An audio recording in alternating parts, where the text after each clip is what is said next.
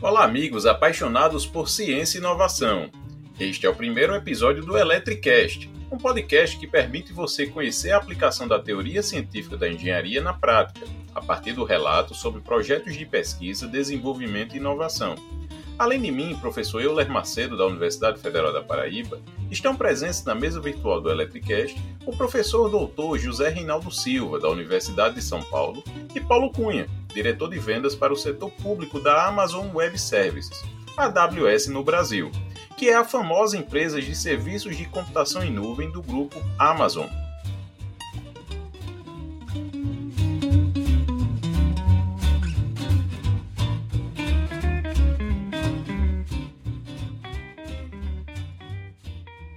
O professor Reinaldo é bacharel em Física pela Universidade Federal da Bahia, mestre em Física pela Universidade Federal de Pernambuco, doutor em Engenharia de Computação pela Universidade de São Paulo e possui dois pós-doutorados, um em Engenharia de Sistemas e outro em Ciência da Computação pela Universidade de Waterloo, no Canadá. Atualmente é professor associado da Escola Politécnica da Universidade de São Paulo, lotado no Departamento de Engenharia Mecatrônica, e é coordenador técnico do Acordo de Colaboração entre a USP e a AWS. Paulo Cunha, engenheiro aeronáutico formado pelo ITA e atualmente é diretor da AWS no Brasil para o setor público, que abrange governo, instituições de ensino em geral, públicas ou privadas, e organizações sem fins lucrativos. Já trabalhou em postos chaves em grandes empresas e é o responsável por iniciativas como a celebração de parcerias com universidades e centros de pesquisa, como o CNPq e a CAPES.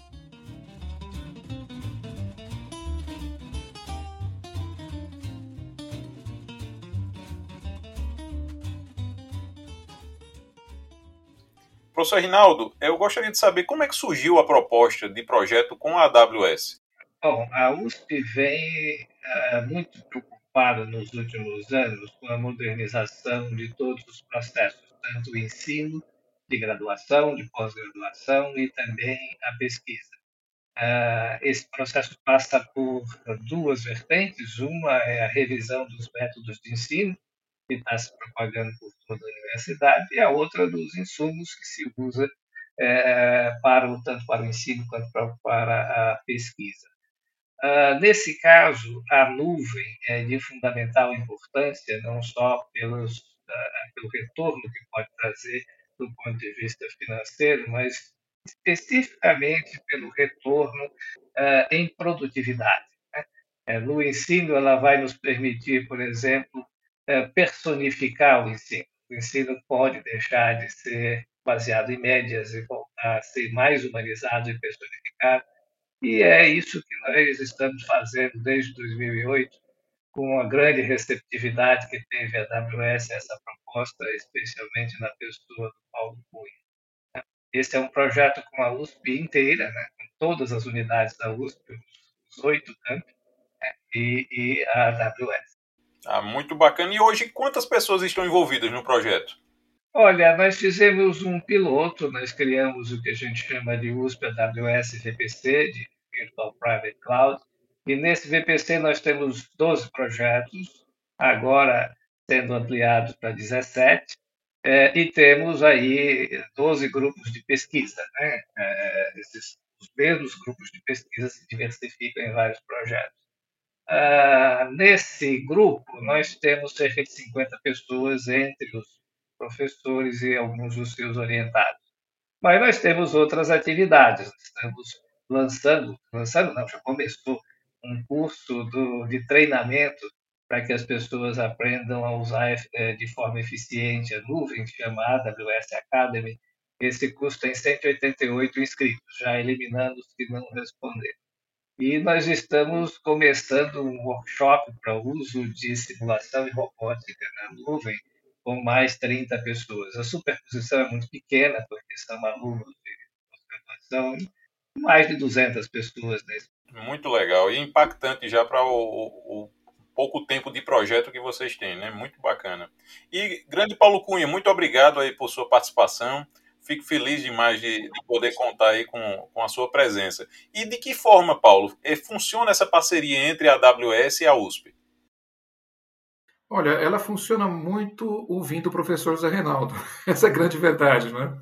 Como assim? O professor Zé Reinaldo ele traz para nós a experiência do mundo acadêmico e só para te contar um pouco da história, como foi evolutiva dentro desta relação, como bem colocou o professor Reinaldo, nós começamos em 2018 e naquele momento, olhando os diversos campi da USP, nós começamos a fazer um trabalho de divulgação, capacitação através de treinamento formal assim como também por workshops. E foram desenvolvidos em função exatamente das prioridades que a universidade acreditava que seriam os mais importantes para os seus alunos, professores e pesquisadores. A partir dessa segunda fase, bem provocada pelo professor Zé Reinaldo, nós mudamos para uma orientação a projetos. E começamos, mantivemos a tradição de capacitação e workshops, mas também acrescentamos aqui projetos financiados com uso gratuito do uso da nuvem. E a USP fez a seleção dos projetos, são de diversas áreas, diversos tipos e modalidades de ciências que foram aplicadas, e hoje nós temos aqui dezenas desses projetos alocados. Nesse meio do caminho, nós conseguimos trazer dois programas internacionais e localizamos para o Brasil, e a USP foi muito importante para nós. Um primeiro chama-se AWS Educate, e o segundo chama-se AWS Academy.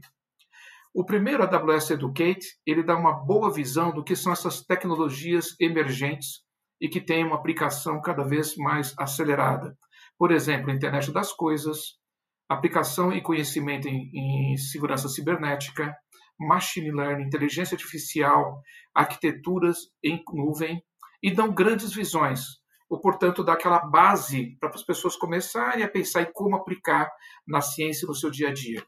O segundo, já bem mais profundo, que envolve muito professores e monitores da universidade, onde nós entramos mais profundamente em arquitetura de nuvem.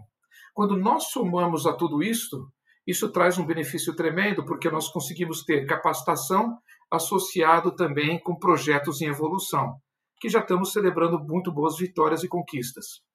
Bom, o que significa isso? Primeiro, obviamente, a inclusão de uma nova opção para a área de pesquisa, desenvolvimento e educação, uma vez que a, a transformação digital é de fato um caminho sem volta.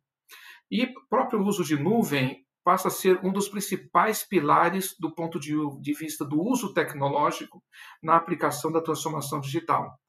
E a transformação acontece em qualquer momento, em qualquer lugar. Está acontecendo hoje na academia, está acontecendo ela também nos governos e empresas. Portanto, nós equilibramos com isso a formação de pessoal, tanto para a academia como também na disponibilidade para a empresa. Afinal de contas, o uso da tecnologia ele se dá tremendamente com, através do uso efetivo é, em todas as instâncias da sociedade. Paulo, quais foram os diferenciais de AWS ter realizado o projeto com a USP? Pela sua fala, eu já vi pelo menos uma delas, que é o professor Reinaldo, mas eu queria saber os pontos, alguns dos critérios que fizeram a AWS escolher a USP para a parceria de um projeto tão importante como este, né? É, não, sem dúvida nenhuma, o professor Reinaldo representou o interesse da universidade nesta associação. O primeiro passo foi dado pelo, pela Universidade de São Paulo. Ah, eu me lembro muito bem professor Reinaldo e eu temos vários encontros gastronômicos no almoço que nós tivemos e selamos né, esta forma de trabalho. Mas uh, nós temos um compromisso de capacitação de 25 milhões de pessoas nos próximos anos. E a Universidade de São Paulo, que é uma universidade muito bem ranqueada no mundo, através da sua capacidade de pesquisa, desenvolvimento e formação acadêmica, nos traz exatamente esse tipo de vantagem. Então, nós juntamos esta proximidade que houve, além do que também, de um lado do, do, Rio Pinheiro, o senhor tem a Universidade de São Paulo, atravessa a ponte, nós estamos lá. Então, essa aproximação física também nos ajudou bastante. Tanto é verdade que, quanto nesse contexto, vários técnicos nossos, de forma independente, começavam a atravessar a ponte para fazer um workshop, para dar uma pequena consultoria, discutir um projeto. Obviamente que hoje, no mundo mais diverso que nós estamos vivendo, nesse momento de pandemia, bastaria nós usarmos uma plataforma, nós conseguiríamos estar nos comunicando. Mas naquela ocasião, essa facilidade física nos ajudou muito também. Então, quando nós olhamos para esse contexto, nós temos uma missão, e essa missão ela volta nesse sentido. Segundo ponto, nós somos também investidores do Brasil. Né? Nós temos nove empresas hoje no Brasil. Nós recentemente anunciamos, no ano passado, mais de um bilhão de investimentos na Amazon Web Services, na infraestrutura computacional. E, obviamente, nós acreditamos que esse investimento ele se propaga, ele não fica exclusivamente dentro dos, dos nossos data centers ou da região que nós chamamos que está presente no Brasil. Mas ele se propaga para o mundo acadêmico, se propaga para a sociedade. Também este é um outro retorno que nós queremos traduzir.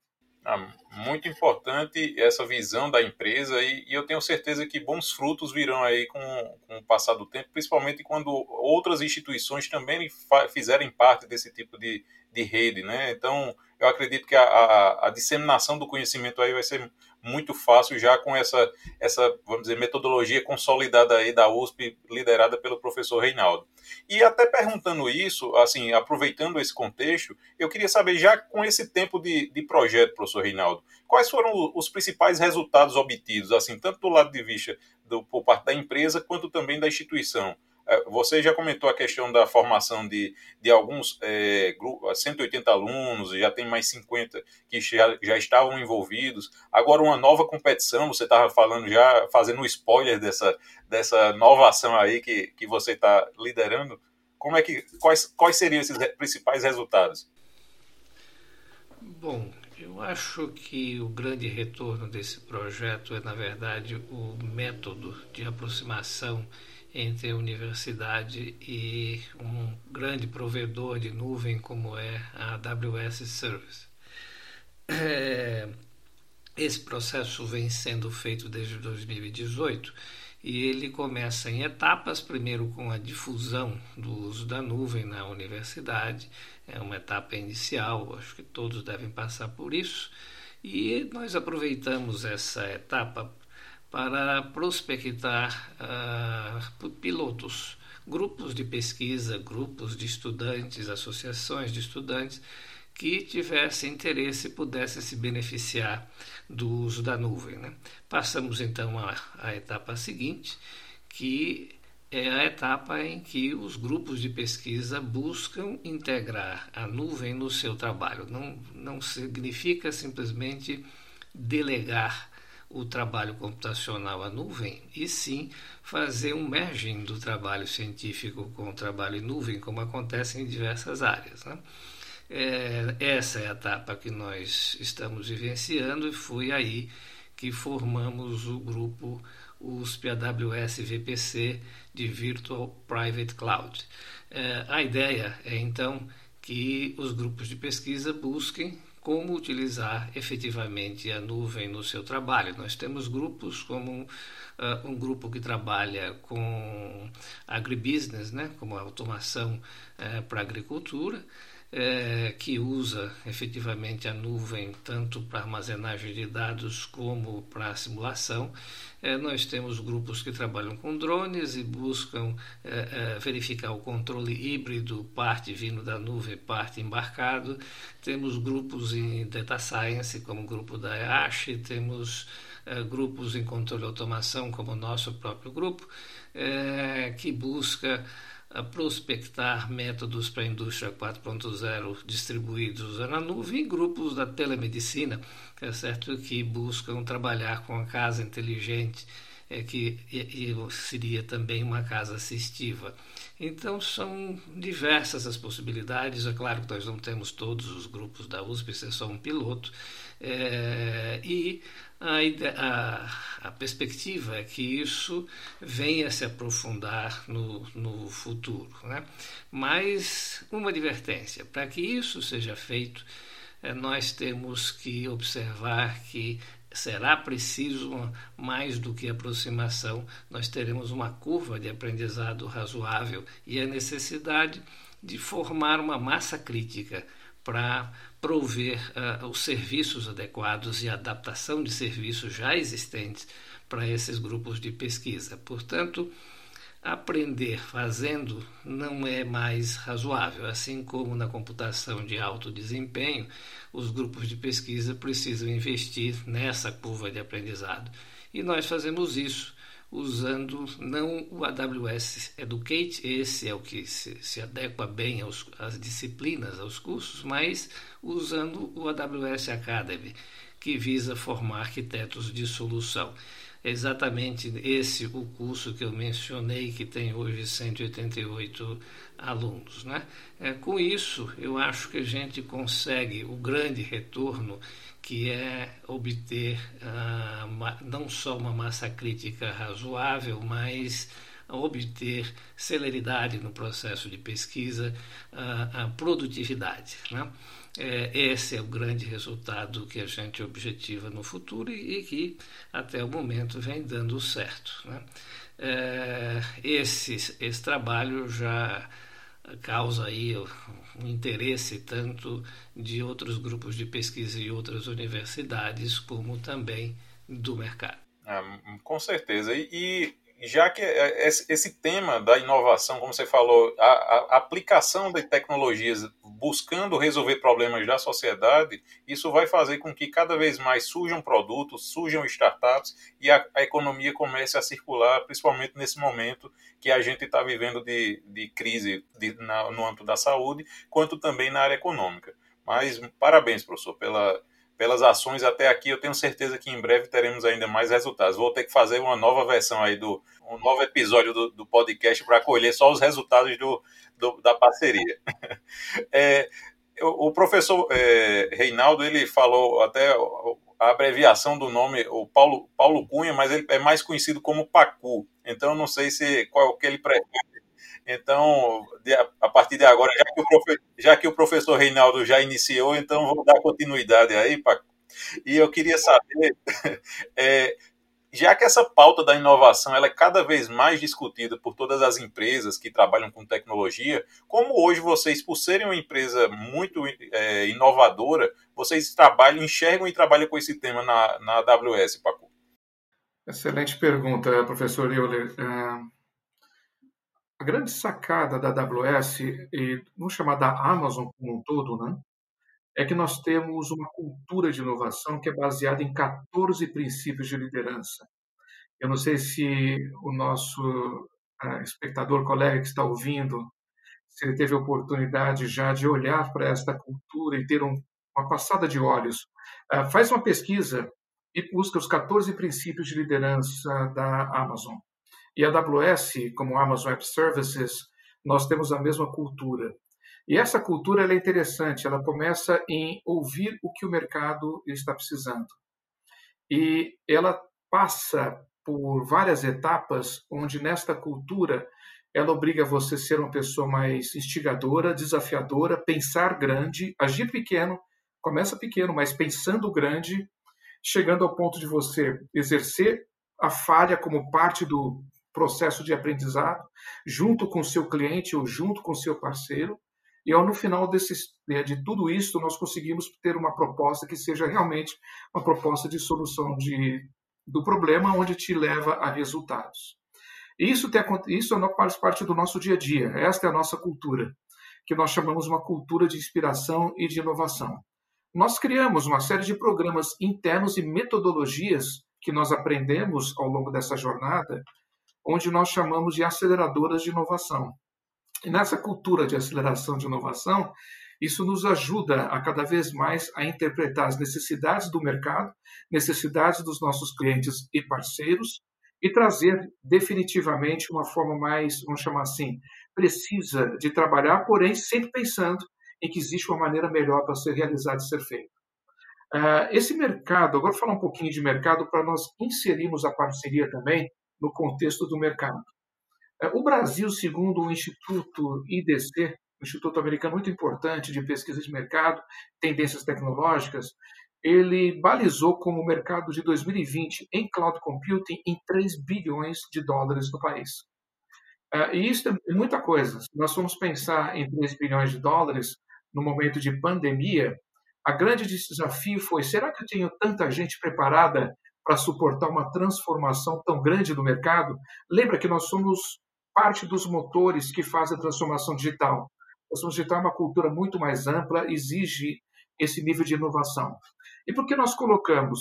O senhor fez um comentário anteriormente, professor Euler, onde o senhor disse, puxa, com tanta inovação, isso também pode gerar startups e novas empresas de base tecnológica. Exatamente isso. Nós acreditamos que a inovação ela gera também novas oportunidades. E nós criamos, em paralelo, programas em que startups elas podem ser aceleradas de uma forma bastante inovadora. O primeiro deles chama-se Accelerate, ah, chama-se AWS Accelerate, e o segundo deles, que é bem especializado em educação, dado o ciclo de transformação que está acontecendo na educação com o uso digital, portanto, a transformação digital da educação, nós chamamos de AWS EdStart. O AWS EdStart ele tem como foco exatamente isso, ajudar na cultura e na aceleração através da tecnologia da transformação da educação, transformando a educação em maior qualidade e, ao mesmo tempo, de maior acessibilidade. Com isso, nós conseguimos completar o que chamaria assim um quadro de como que nós absorvemos a nossa inovação.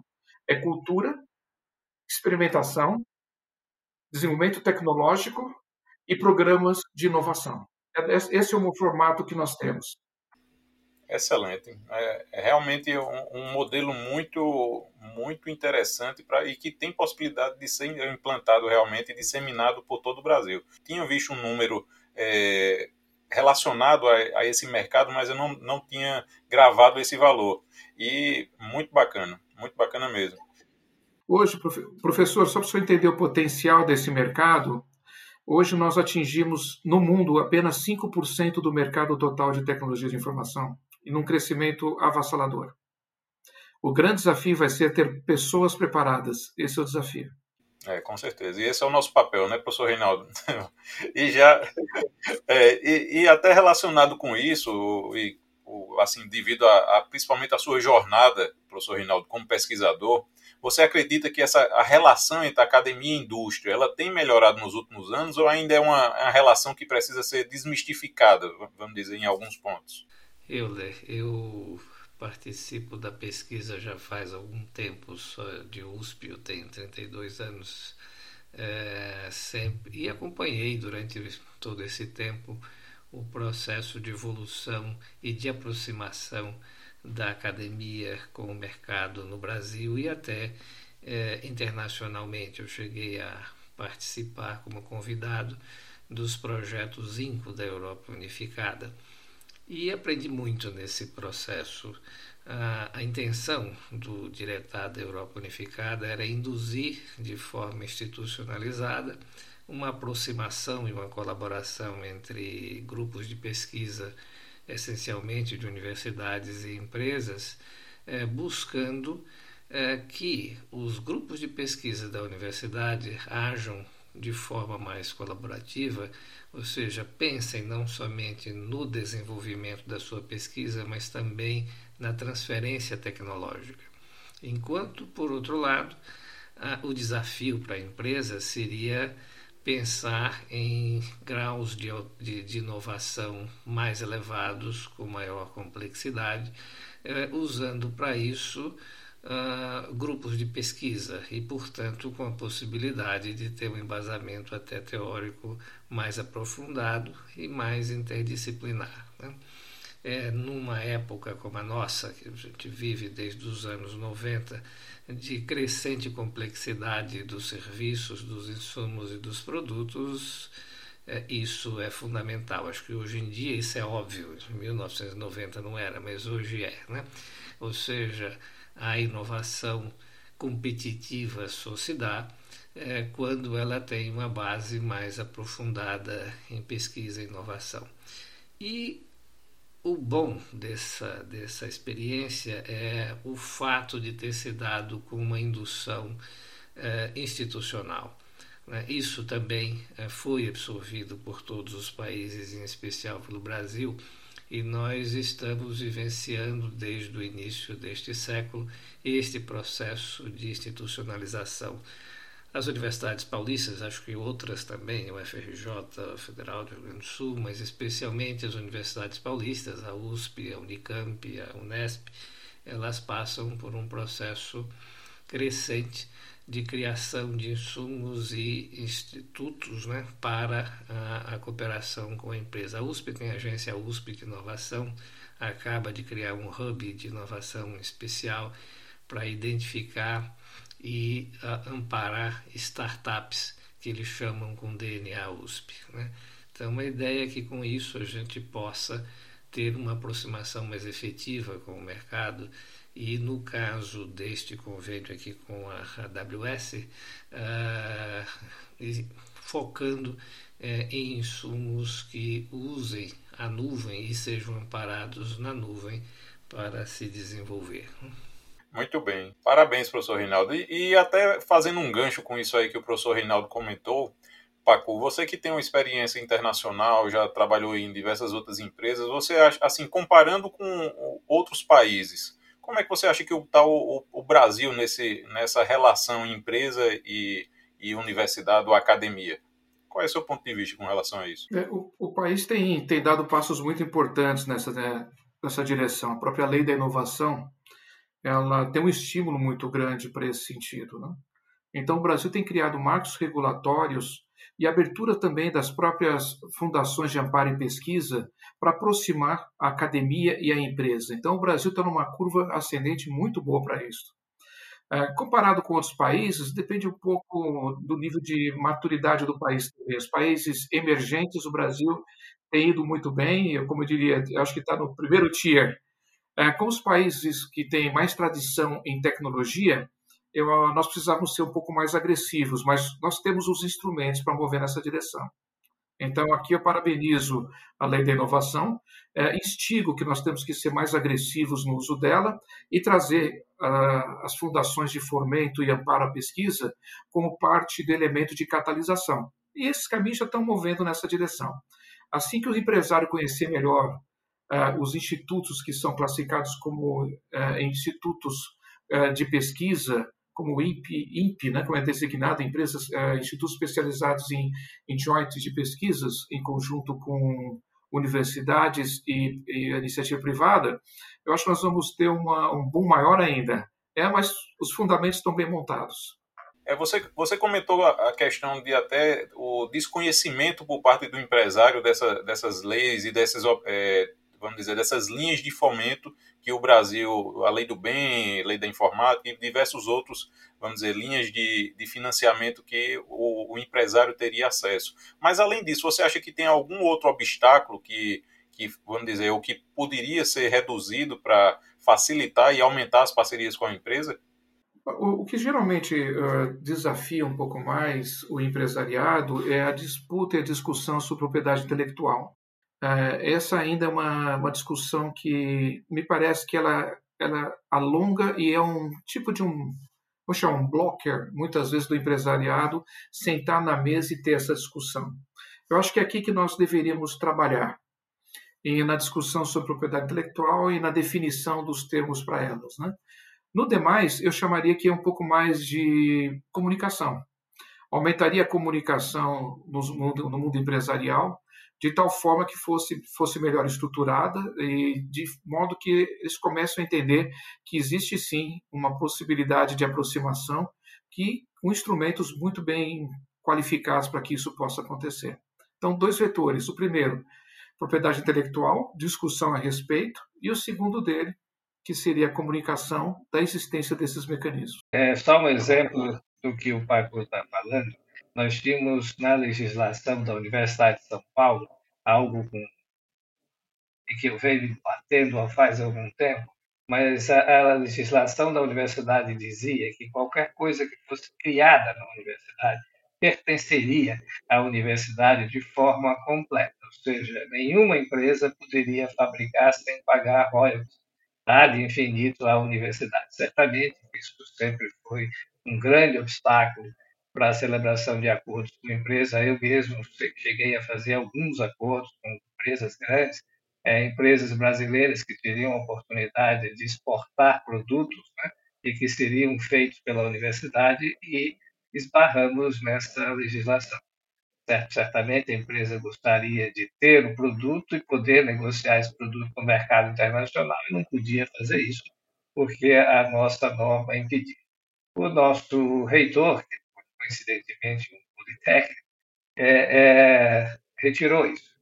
Então, agora a USP é, tem simplesmente o direito à propriedade, ela não tem usufruto da patente.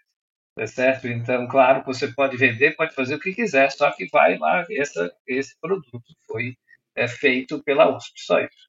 Tá certo? Então, isso deslanchou todos os trabalhos na USP, no USP Inovação, do Hub, porque agora é, é, a discussão se dá em outro nível, tá certo? Como aí sublinhou muito bem. Né? É, é, exatamente nesses dois tópicos que é preciso trabalhar: a comunicação e a questão do registro. Professor Rinaldo, já que você está com a fala, eu vou, vou, aproveitar mais um pouquinho também essa sua experiência e queria até perguntar: você, na sua opinião, tem, conhece entidades, instituições que podem colaborar para expandir essas parcerias com a universidade, entre universidade e empresa? Assim, você tem alguma sugestão para os nossos ouvintes? Olha, na, na Europa, isso foi feito por um específico branch do, do, da Europa Unificada, do Diretório da Europa Unificada. Então, tem um, branch específico só para cuidar de inovação. Né?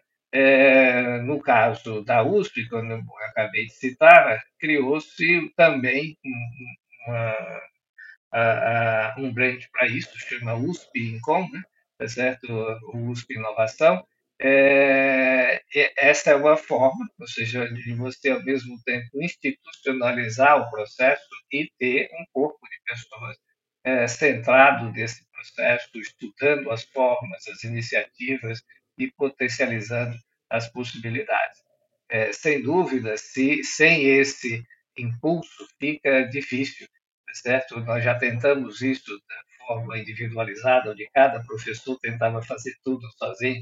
Quer dizer, os resultados é, é, são, são muito pequenos e mesmo quando se tem bons resultados, tivemos alguns, isso requer um esforço muito grande do professor, às vezes é um compromisso grande de carreira, né? a carreira fica muito comprometida em termos de evolução. Então, acho que institucionalizar é a forma de fazer isso. Né? Acho que outras universidades, a UFRJ também vem, vem trabalhando nisso. Né? É, é, acho que esse é o caminho. Assim. Obrigado, professor Reinaldo. E, e, Pacu, você com sua experiência, que recado você daria para pesquisadores e empresários ouvintes e que querem tirar ideias do papel e realizar projetos em parceria com, com instituições de pesquisa? Assim, o que é que você, como empresa, como é, o que é que você diria para esses nossos ouvintes? Olha, se nós formos olhar pelo, pelo lado programático, acho que o primeiro ponto eu pensaria muito em as empresas e pesquisadores terem conhecimento de nuvem. Nós temos muitos cursos disponíveis, inclusive gratuitos, à disposição. Tem uma boa ideia, o entendimento de como ela funciona, entender quais são as, as prerrogativas, inclusive para alocação e colocação uh, dela em projetos pilotos. Por exemplo, se você tem uma startup, nós concedemos créditos em nuvem.